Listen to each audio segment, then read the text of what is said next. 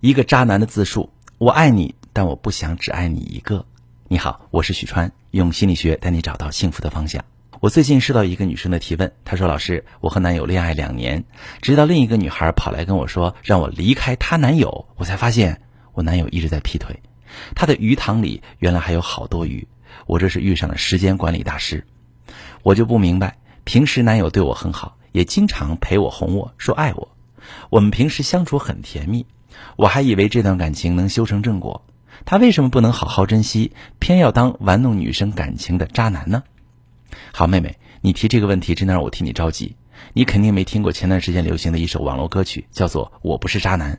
这首歌是这么唱的：我说我想你，没说我只想你；我说我爱你，没说我只爱你；我说晚安，我睡了，没说我是一个人睡；我说我在忙，没有说是工作忙。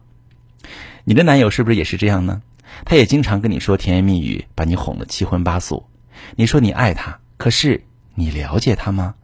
你不了解，你只是爱上了他给你营造的感觉，而这些感觉都是假的。他真人什么样，你要是知道了，你就不爱他了。他即使向你靠岸，你都嫌弃。今天借这个机会，我想跟各位妹妹说说，不要期待海王靠岸。我知道很多女生甚至在知道这个男人是海王之后，还以为自己是能够让浪子回头的那个女生。这种感觉哪来的？还不是这个男人平时总跟你说你很特别，其实他就是把自己当猎手，追逐女生只是在满足自己的欲望。他跟每个目标猎物都这么说。你要是信了，他说你特别，其实是在说你特别傻。接下来我给妹妹分享一封我之前收到的私信，也是一个海王发的。我不知道他为什么有脸把自己的心声告诉我，我也没回复。但我觉得这封信能帮助各位妹妹擦亮眼睛，不再对浪子回头心存幻想。下面呢，我用第一人称读一下这封信。我最近遇到了一个条件不错的女孩，追了很久。在追她的时候，我心里暗下决心：如果最终她同意了，我就跟我现在的两个女朋友分手。可是，在终于和他确定恋爱关系那一刻，我心里没有想象中那种高兴的感觉，而是有点空虚，所以我还是没有和另外两个女朋友分手。新女友一开始有点不太好哄，但是我能看出来她越来越依赖我了。说实话，她有时候查我岗，我心里还有点小窃喜，因为我知道女生一旦开始紧张，我说明她心里会为我焦虑。哄一哄她，其实花不了多大功夫。能利用他的情绪去调动他为我付出，才是我真正想要的。我耍耍嘴皮子就能得到我想要的，这个收益还是很划算的。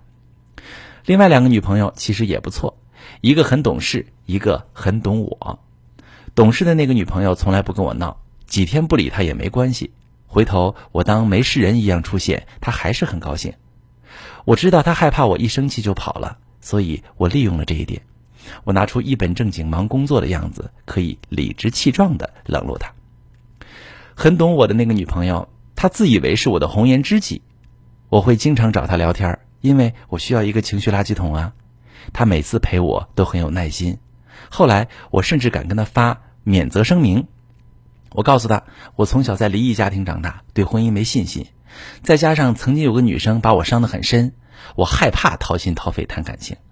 他听了之后，不但没有生气，还很心疼我，对我更好了，还说不跟我要承诺，不给我压力，真好。有时候我也觉得他们其实都是好女生，这么对他们我有些残忍。可转念一想，我也付出了呀，关系都是双向的，他们要的陪伴和甜言蜜语，我不也都给了吗？只是最近我觉得我年龄不小了，该娶老婆生孩子了，没孩子谁给我养老？可是我挑不出该和谁结婚。他们各有各的好处，每个人满足我需求的层面和方式都不一样，我舍不下任何一个。老师，你能帮我参谋参谋吗？好，私信读完了，各位妹妹，你们听听，自私不自私？他和每个女生交往，就是为了骗取他们的价值和付出，就连结婚都不是因为爱，而是因为想有个孩子给他养老。所以这些海王就算靠岸了，也未必是因为爱你，而是权衡利弊的取舍。挑中谁谁倒霉，没准儿孩子还没出生他就外遇了。妹妹，你听完这封信有什么想法呢？你可以留言跟我说说。如果你的男朋友也给你们发过免责声明，或者借口忙工作冷落你，或者经常嘴上说爱你，但是不体现在行动上，你可以把你的情况详细跟我说说，我来帮你判断他是不是渣男。我是许川，如果你遇到感情难题、婚姻危机，可以加我的微信，把你的情况详细跟我说说。我的微信是幺五三零幺三零五二六三，把你的情况细节详细跟我说说，我来教你怎么做。喜欢我的节目就关注我、订阅我，我们一起做更好的自己。